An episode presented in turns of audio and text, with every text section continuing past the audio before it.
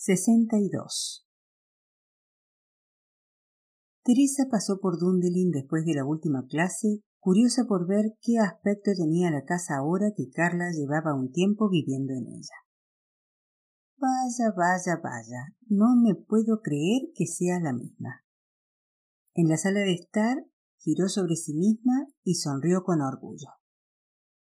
Ahora había fotos colgadas en las paredes, elegantes impresiones en blanco y negro de escenas parisinas y una mullida alfombra roja delante del sofá. Todo comprado en la tienda benéfica, excepto el cartel de Hogar Dulce Hogar, dijo Carla. Es sorprendente la cantidad de gangas que encuentras cuando decides ahorrar.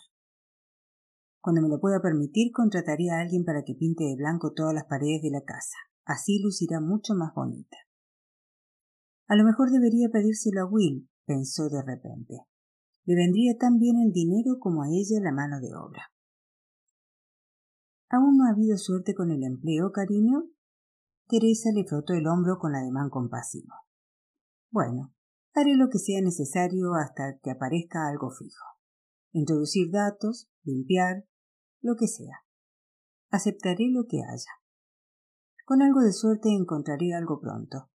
Alguna floristería necesitará un ayudante antes o después. Claro que sí, muy pronto, lo presiento. Creo que lo está sobrellevando todo de maravillas, afirmó Teresa mientras se encaminaba a la cocina. El ambiente de la casa es muy acogedor. ¿Y dices que tu inquilino es simpático? Sí, mucho, contestó Carla sonriendo. Me siento cómoda con él en casa. ¿Y cuál es su historia? ¿Por qué ha alquilado el apartamento? Teresa retiró una silla y se sentó. Es techador de profesión, pero su empresa quebró. Su esposa lo dejó cuando se quedó sin dinero. Ah, el dinero. El origen de todos los males del mundo, resopló Teresa. Apostaría diez contra uno a que Martin no se habría quedado con esa mujer si no hubiera ganado la maldita lotería. Nunca lo sabremos, suspiró Carla. Sinceramente no sé lo que vio en él. Era un pobre desgraciado y su aspecto dejaba mucho que desear. Como mínimo cuando ustedes se conocieron tenía cierto encanto, aunque no fuera exactamente David Beckham. Carla resopló entre risas. Qué mala eres. Estoy furiosa por cómo te trató, reconoció Teresa al tiempo que se apartaba el rizo rojo de la cara. Lo que te hizo fue una crueldad. Y eso de que ella, a sabiendas, se aviniera a que pasara el fin de semana con otra mujer. Bueno, es que no lo entienda. Me dijo que le venía bien el descanso después de una semana de sexo, dijo Carla mientras vertía agua en el hervidor. ¿Cómo? Teresa se rió con ganas. Pero ¿no me habías dicho? Sí, casi nunca. Bueno, pues mejor para ti si te digo la verdad. ¿Quién querría tener ese hipopótamo sudoroso gruñendo encima? Carla apenas pudo enchufar el hervidor de tanto que se reía. Cuando se dejó barba, debió de sentirse una especie de Russell Brand, el humorista, ¿sabes? Basta, Teresa, me estás dando hipo. Carla estaba ahora doblada de la risa. Teresa miró las lágrimas que corrían por las mejillas de su amiga y sonrió. Al menos esta vez lloraba de alegría, para variar. No se merecía todo lo que le había pasado. Deseaba tanto que Carla reconsiderara la idea de acompañarlos a Nueva Zelanda. Con un poco de suerte conocería a un neozelandés cacha y bronceado que se enamoraría de su dulce carácter y de su voz ronca y sensual, y vivirían felices por siempre jamás, igual que Jonty y ella. Bueno, cuéntame más de ese tal Will. No hay nada más que contar, respondió Carla, que ahora se secaba los ojos con papel de cocina. No quería dejarse llevar por el entusiasmo hablando de lo bien que se entendían, porque Teresa empezaría a lanzar exclamaciones y a sacar conclusiones sin fundamento. A Lucky le cae bien. Lucky de nombre y afortunado como él solo, rió Teresa al tiempo que echaba un vistazo al gato que dormía en la cesta sobre el radiador de la cocina. Tenía una pata extendida ante sí. Ya se había recuperado y volvía a sentirse a gusto en Dundelin. Seguramente más de lo que se había sentido nunca. La oferta sigue en pie, Si te quieres venir con nosotros a Nueva Zelanda y volver a empezar allí. Ay, Tess, ese es tu sueño, no el mío. ¿Y cuál es tu sueño, Carla? No lo sé. Creo que perdí los sueños por el camino. Me limitaba a seguir adelante por inercia, a tomar las cosas como venían, pensando que caminaba por suelo firme, como una idiota. Hinchó las mejillas y resopló con tristeza. Estoy preocupada por ti, reconoció Teresa. No te preocupes, repuso Carla y tomó dos tazas del escurridor. Estoy bien. ¿Te queda algo de dinero? Sí, aunque no es suficiente como para arreglar la casa como a mí me gustaría. Además me aburro, me gusta trabajar, quiero estar ocupada. Ambas oyeron el crujido de la puerta. Teresa agrandó los ojos y susurró. ¿Ese es tu inquilino? Se moría por saber qué pinta tenía. Para alegría de Teresa, la puerta de la cocina empezó a abrirse. Al momento asomó una mano que sostenía un brazo de gitano de chocolate dentro de una caja. Las dos mujeres se miraron conteniendo la risa. Will, al no recibir respuesta, empujó la puerta despacio, vio que Carla estaba acompañada por una amiga muy risueña y tragó saliva con dificultad, abochornado. Perdona, pensaba que estaba sola. Tosió. No, contestó Carla pestañeando. Esta es mi amiga Teresa. Encantada de conocerte, Will. Teresa se levantó y le tendió la mano. De habérsele dilatado más las pupilas, la habitación habría quedado envuelta en un agujero negro. Yo. eh, te he traído esto, se explicó él a la vez que le tendía a Carla el brazo de gitano. Quería preguntarte una cosa. Había pensado que tomáramos un café y. esperaré. Le dio la caja y se rascó la cabeza con aire avergonzado. Me voy al gimnasio. Encantado de conocerte, concluyó Will y se despidió de Teresa con un gesto tímido. Luego nos vemos, Carla. Tras eso cerró la puerta. Teresa esperó a oír los pasos de Will en la escalera para abrir la boca. Exclamó encantada. ¡Qué mono! Parece un londinense sacado de una película. Un caballero con un toque rudo. El equilibrio perfecto. No me habías dicho que fuera un cachas ni que tuviera un tipazo.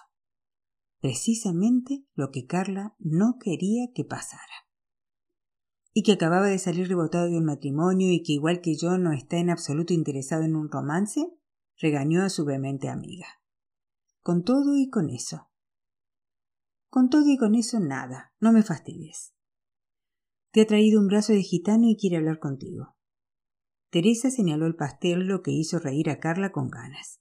No es un anillo de compromiso precisamente. Pese a todo, se preguntó qué sería eso que quería preguntarle tan importante que requería un pastel. Más tarde, al regreso del gimnasio, Will asomó la cabeza por la puerta de la cocina donde Carla cargaba el lavavajillas. ¿Se ha marchado tu amiga? Hace siglos. ¿Te va bien hablar ahora? Sí, respondió ella entre risas, presa de la curiosidad. ¿Café? Por favor. Carla sirvió sendas tazas de café instantáneo. En realidad iba servida, pero no hacía falta que se lo bebiera. Se sentaría con la taza entre las manos mientras Will le decía lo que fuera que quisiera comentarle, que por lo visto requería un brazo de gitano como acompañamiento. De repente cruzó por su pensamiento la horrible idea de que quizás el pastel estuviera ahí para paliar un golpe, de que Will le iba a pedir que rescindieran el contrato de alquiler. Al inquilino se le fue la mano con el grueso de las porciones y Carla tuvo que pedirle que le cortara la suya por la mitad. Luego se sentaron a la mesa. Ella se dispuso a escuchar. Bien, dijo y se palmeó las manos como si estuviera a punto de venderle algo. Lo que, en cierto sentido, iba a hacer. Hoy estaba pintando una pared y he tenido una idea. ¿Qué es? replicó Carla. Le iba a preguntar si le podía pintar la casa. Comenzaré por el principio, prosiguió Will antes de dar un bocado a su enorme trozo de pastel. Imagina la escena. Hay una mujer totalmente decidida a alquilar uno de los locales de John. Imposible que se eche atrás. Quiere ocuparlo lo antes posible. Le suplica que lo termine ya, y él redistribuye las tareas de los operarios para acabarlo rápidamente de tal modo que ella pueda instalarse y él empezar a cobrar el alquiler. John incluso se encarga del maldito rótulo de la entrada. y en el último minuto ella se echa atrás y él se cabrea como una mona. No me sorprende, repuso Carla. El local es muy pequeño. Le va a costar mucho alquilarlo. Por lo que parece, el arquitecto metió la pata. A pesar de todo, el local tiene una trastienda, un retrete y un lavamanos, y un bonito escaparate. Viene otra persona a verlo y dice que no le interesa por considerarlo demasiado reducido, y otra le dice lo mismo. Ajá. Carla asintió despacio sin saber a dónde desembocaría todo aquello. Resumiendo, sería el local perfecto para una floristería. Will se trepó en la silla y se cruzó de brazos para dejar que Carla asimilara la idea. ¿Qué te parece? El cerebro de ella tardó unos segundos en descifrar lo que le estaba proponiendo. ¿Para mí quieres decir? Eso es lo que se me ha ocurrido. Pero yo, yo no puedo, no puedo alquilarlo. ¿Por qué no? Porque porque porque yo trabajo para otras personas, no me siento capaz de llevar un negocio. Carla se echó a reír. No pudo evitarlo. Qué idea tan absurda. Ella, Carla Martelli, propietaria de una tienda. Pensaba que habías dirigido un negocio durante años. Sí, pero tenía una jefa, que se rascaba la barriga mientras tú hacías todo el trabajo, según me dijiste, le interrumpió Will. Vale, sí, pero es que no sería capaz. ¿No? le susurró una extraña vocecilla al oído. No, no lo sería, respondió ella. Quizás supiera cuánto se podía saber sobre flores y que hubiera preparado arreglos artísticos que habían ganado premios que Marlene Watson se atribuía. Quizás hubiera dirigido Flores Marlene ella sola mientras su jefa se sentaba en la trastienda a mirar el último culebrón de Australia, Gran Bretaña y Estados Unidos en su tele portátil con un paquete de cigarrillos por compañía. Puede que hubiera acudido a los mercados a las cinco de la mañana para recoger las flores, que hubiera calculado cuántas necesitaban y que hubiera acertado en todas las ocasiones. Sin embargo, llevar su propia tienda era una locura. En cualquier caso, aunque fuera capaz, lo cual ya era impensable, no tenía el dinero necesario. Bueno, lo tenía, pero no se podía arriesgar a gastar los ahorros que necesitaba como colchón hasta que encontrara trabajo. Se suponía que debía trabajar para ganar dinero, no invertir en un negocio para gastarlo. Creo que John accedería a no cobrarte el primer mes, añadió Will como si le hubiera leído la mente. Tener ese local ocupado aportaría atractivo a los que siguen desocupados. Se lo puedes preguntar. Lo peor que te puede pasar es que te diga que no. Una vez más, Carla quiso decir que en realidad no se lo podía ni plantear. No obstante, ningún sonido salió de sus labios. Tú echa un vistazo a ver qué opinas, insistió Will. Puede que ahora mismo no lo parezca, pero siempre he tenido buen olfato para las oportunidades de negocio. Le he preguntado en tu nombre y dice que puedes pasarte mañana a ver el local. Ni soñarlo. Qué idea tan absurda. Carla no era de esas personas que se ponen al mando. Gracias, pero no. Gracias, Will.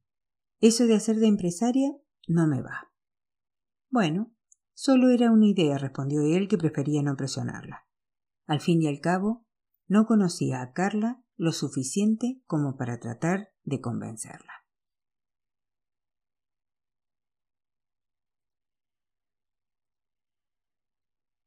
Sesenta y tres.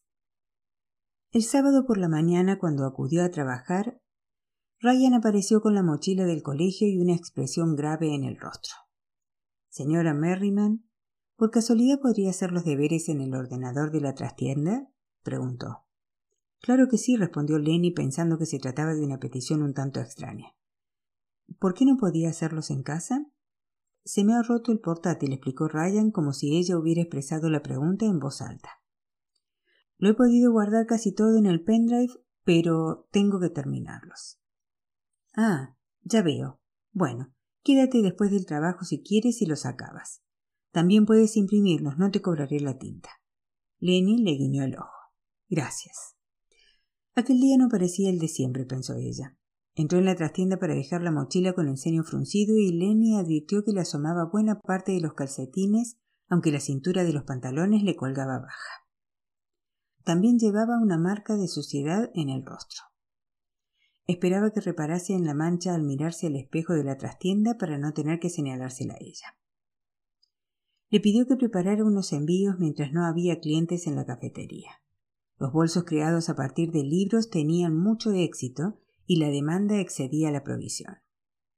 Lenny, sin embargo, había conseguido agenciarse unos cuantos más, suficientes como mínimo para cubrir los pedidos pendientes. Ryan envolvía los paquetes con cuidado, escribía las direcciones con una letra pulcra y profesional. A Lenny no le suponía un problema confiarle sus preciosas existencias por más que dijera John McCarthy.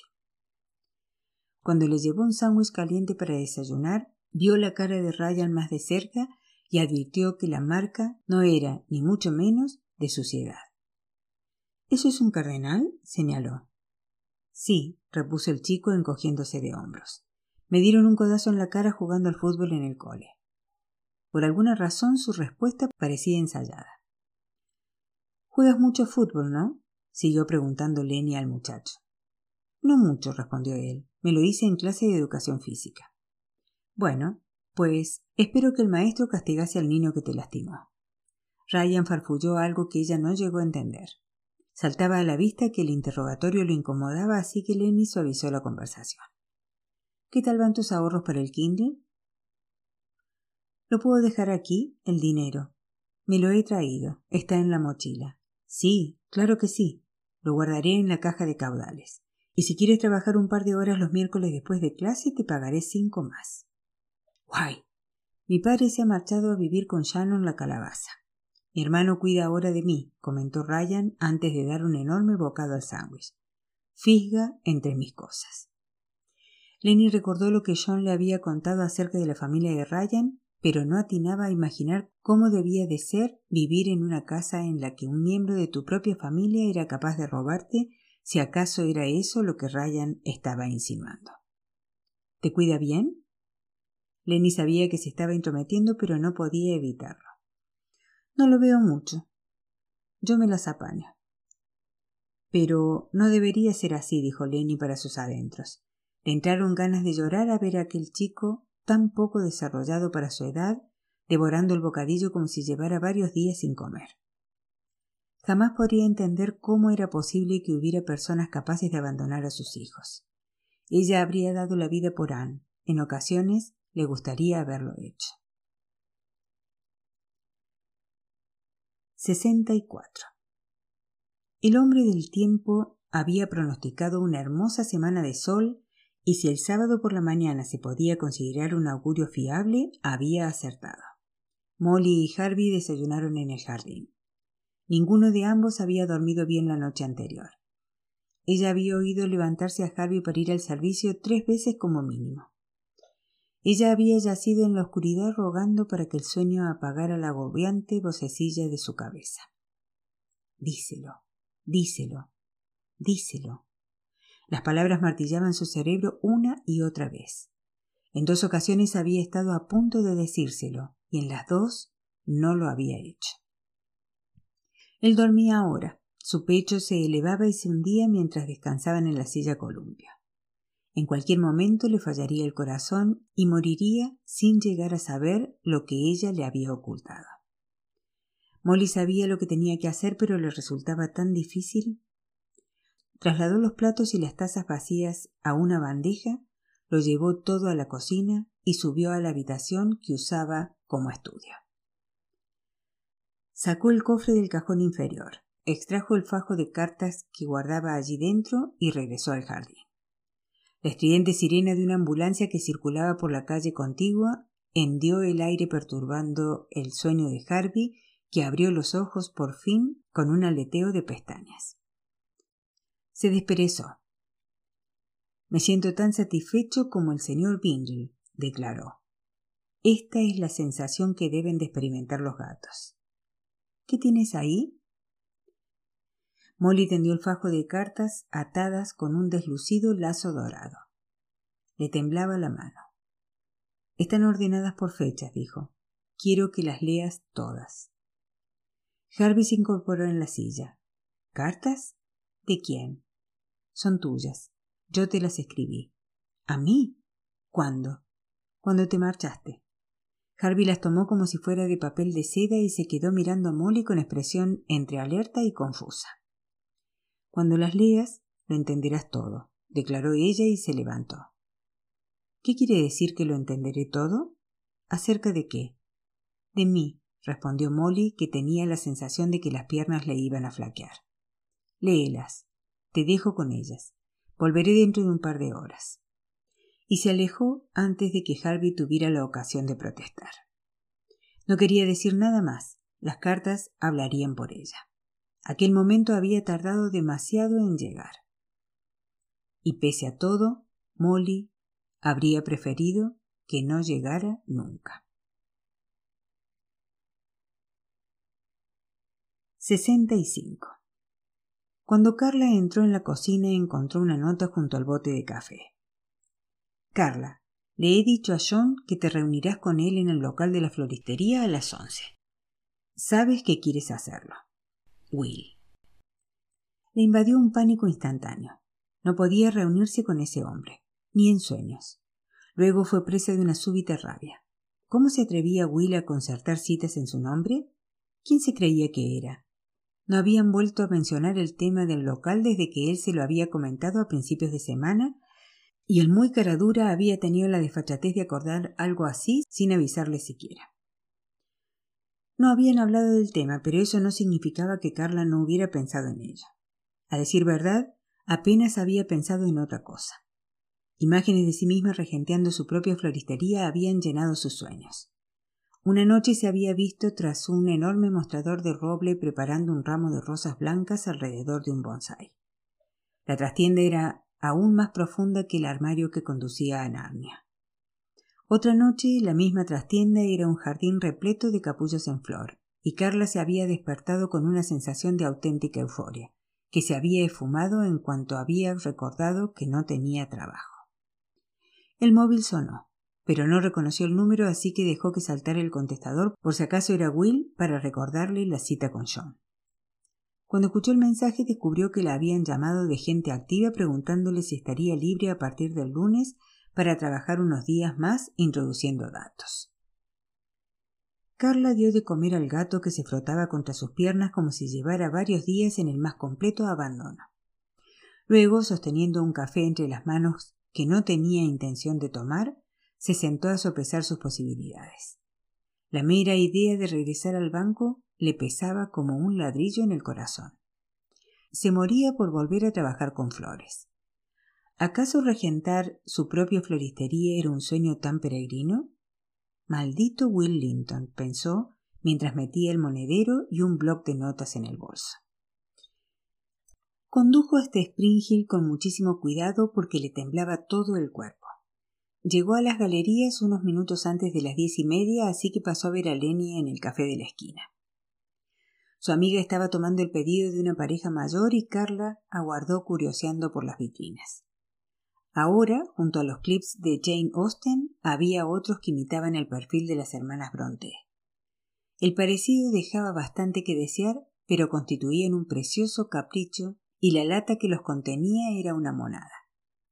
Vio también unos pendientes en formas de pequeñas plumas, un tapete que llevaba bordada la cita Si la música es el alimento del amor, toquen, y una adorable cartera que imitaba un sobre de avión al detalle, incluida la dirección cosida en la parte delantera. Aquella tienda era un peligro para la cuenta bancaria, pensó Carla mientras se arrancaba a sí misma de allí y se dirigía a una mesa. Pidió un café corto, pero nada para comer. Estaba tan nerviosa que sentía náuseas. Mientras esperaba la bebida, miró por la ventana el pequeño local de allí delante e imaginó cómo se sentiría si fuera suyo. Se visualizó aparcando allí su propia furgoneta y descargando las flores que había comprado en el mercado mayorista por la mañana. Se vio a sí misma contestando al teléfono. Hola, Flores Carla. No, eso no sonaba bien. ¿Flores Martelli? Hola, Flores Gato Negro. No. Hola. ¿Hola? La voz de Lenny irrumpió en sus ensueños. Aquí la tierra llamando a Carla. Perdona, Lenny, gracias. Se preguntó si debería contarle a su amiga el asunto del local y pedirle opinión al respecto. Al fin y al cabo ella trabajaba por cuenta propia. Pero no lo hizo. ¿Y si se le reía en la cara de su idea de abrir un negocio en aquellas mismas galerías? No, era una persona demasiado amable para hacer algo así, aunque pensara que Carla era una tonta por planteárselo siquiera. He venido a echar un vistazo a aquel local de allí, soltó en un súbito arranque de valor. Lenny no se burló de ella ni mucho menos. ¿Cuál? ¿El pequeño? ¡Ay! ¡Qué emocionante! ¿Y qué tipo de tiendas piensas poner? Sí, el pequeño. Estoy pensando en abrir una floristería. Trabajé en una durante quince años, aunque nunca he tenido mi propia tienda. Pues ya va siendo hora de que empieces, sonrió Lenny. Si después de quince años no sabes lo que te traes en tu mano, es que algo va muy mal. ¿Crees que sería capaz? preguntó Carla, pero en el mismo instante de pronunciar las palabras, comprendió que era una pregunta absurda. ¿Cómo iba a conocer Lenny la respuesta a eso? Perdona, acabo de decir una bobada.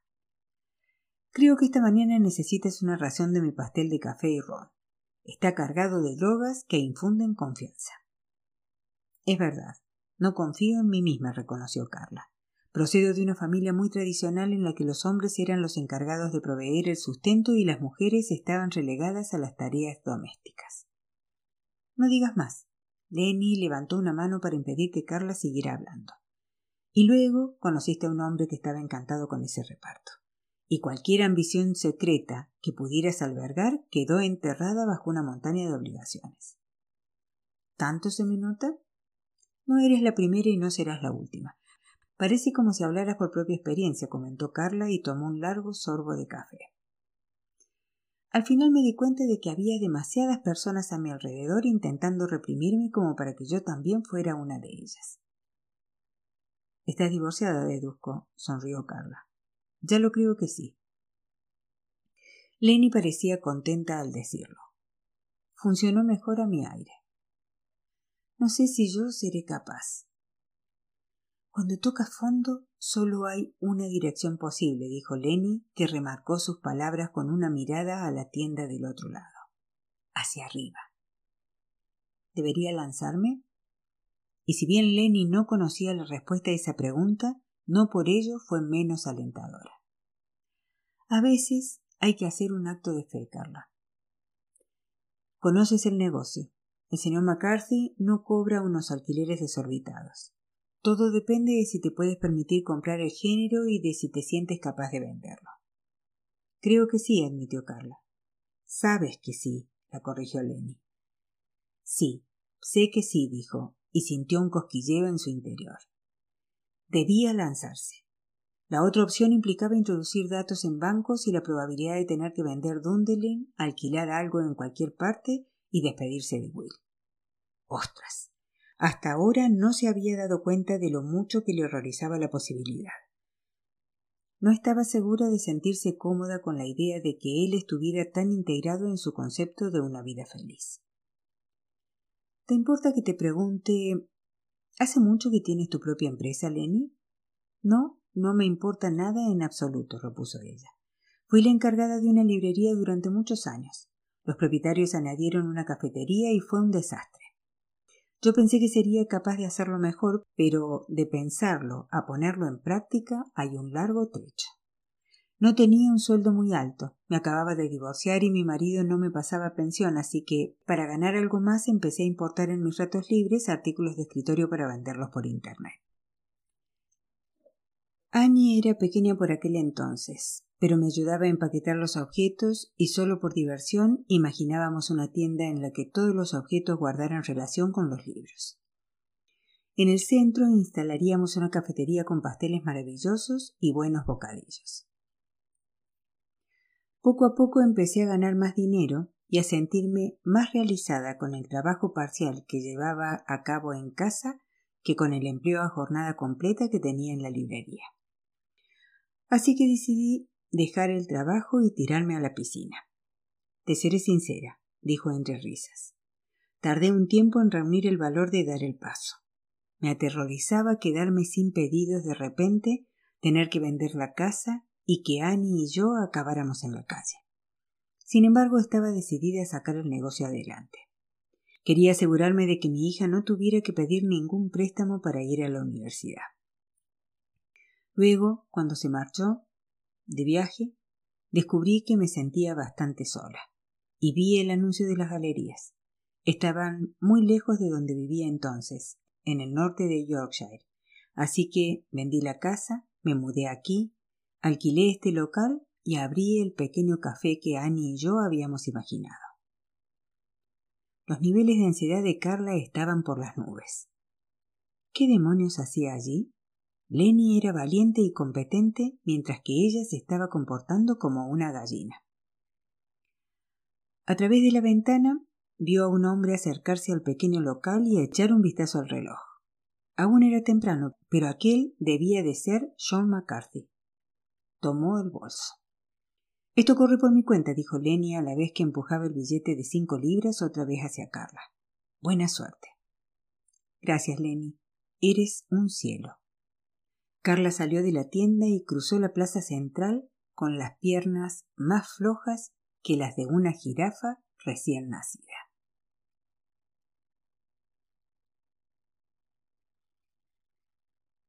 Sesenta y seis.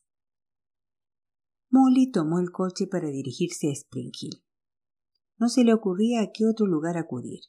Necesitaba estar en algún sitio que fuera tan confortable como una vieja chaqueta porque según advirtió mientras ponía el coche en marcha y arrancaba, estaba helada hasta los huesos. Se encaminó hasta el café de la esquina, tan encogida como si le doliera todo el cuerpo. Y así era. Lenny alzó la vista y sonrió. Sostuvo la sonrisa aunque Molly, por lo general tan risueña, estaba pálida y temblorosa. ¿Va todo bien? preguntó la propietaria del local y añadió contacto. ¿Harvey no ha venido? No, esta mañana no, respondió Molly con una risita fina demasiado desenfadada. Me apetecía desconectar un rato. Buenos días, Ryan. ¿Qué tal estás hoy? ¿Muy ocupado? Estoy bien, gracias, contestó él a la vez que entraba en la trastienda con las tijeras que acababa de tomar. Hoy está envolviendo paquetes, explicó Lenny. Bueno, ¿qué te traigo? Una buena tetera y nada para comer. Gracias. Lenny preparó una bandeja con el té y añadió unas cuantas galletas de mantequilla en un plato. Echando un vistazo a Molly adivinó que las cosas no iban bien del todo. Algo le rondaba por la cabeza, algo cuyo peso era casi invisible sobre sus hombros encorvados. Aquí tienes, dijo. Gracias, cariño. Ay, cuánto le habría gustado a Molly que Margaret estuviera allí para charlar. Aunque, por otro lado, Quizás fuera mejor que estuviera fuera. No creía que su hermana le ofreciera una opinión imparcial, y ella tenía buena parte de culpa. Lenny Molly le agarró el brazo cuando dejó el plato de galletas sobre la mesa. Gracias. Gracias por qué. Era evidente que la mujer le estaba dando las gracias por algo más que por el té. Gracias por haber abierto este maravilloso café. Es uno de mis lugares favoritos. Es un comentario precioso, sonrió Lenny. Saltaba a la vista que Molly estaba a punto de echarse a llorar. ¿Te parece bien que me prepare una taza de té y me siente contigo? Me vendrá bien un descanso. Esta mañana hemos tenido bastante ajetreo para variar. Sí, por favor. Hacía mucho tiempo que Molly no sentía tanta necesidad de una compañía femenina, amable y cariñosa.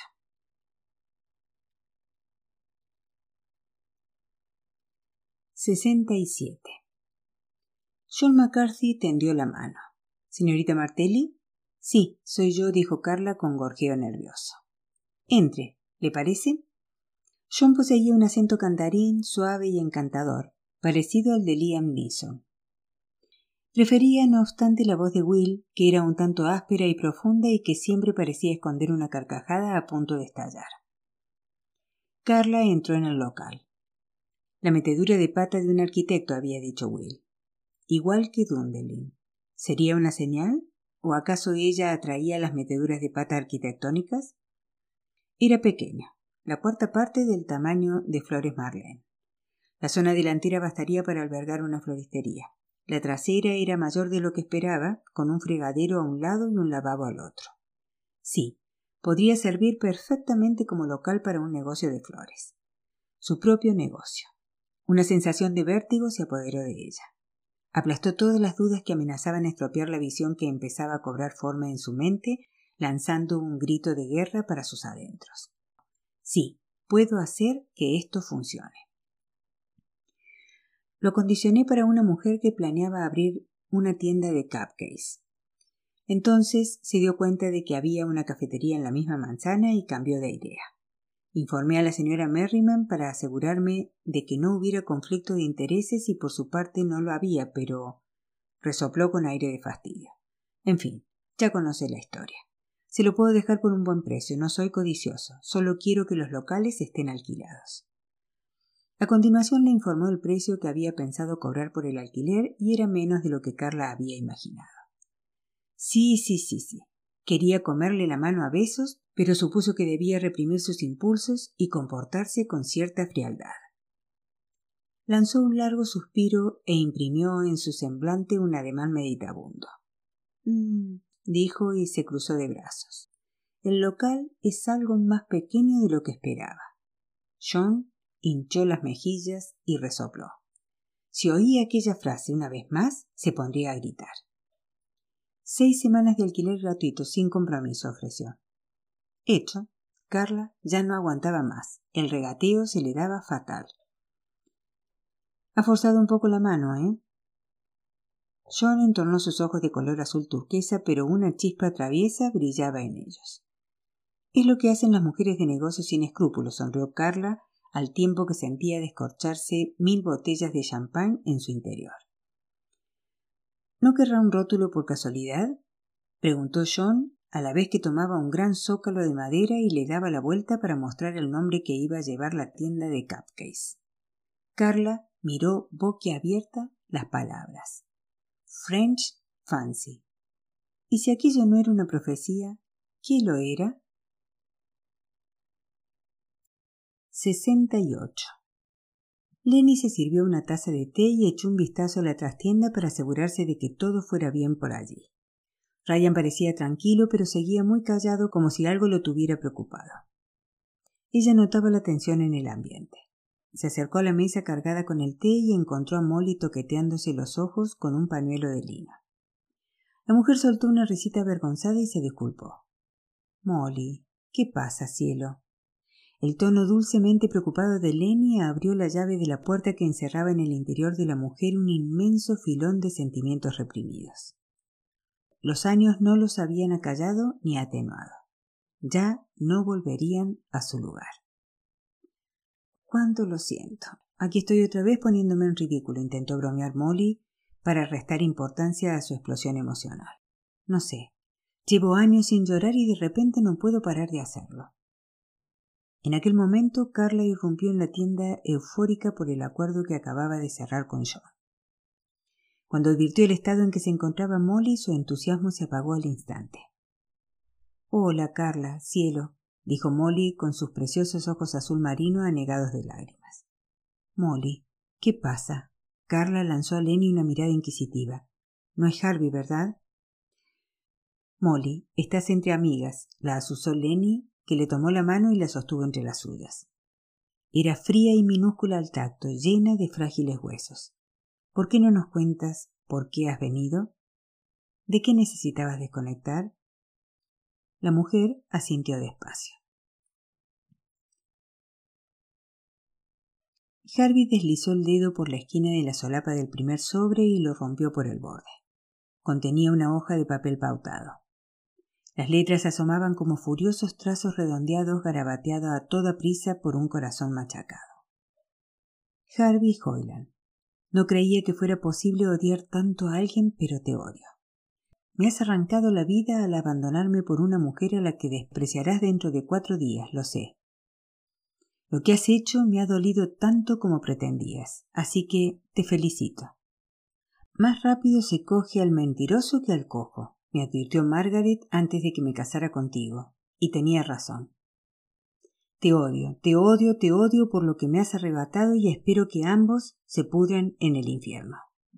Molly Jones. Te informo de que nunca jamás volveré a usar el nombre de señora Hoyland.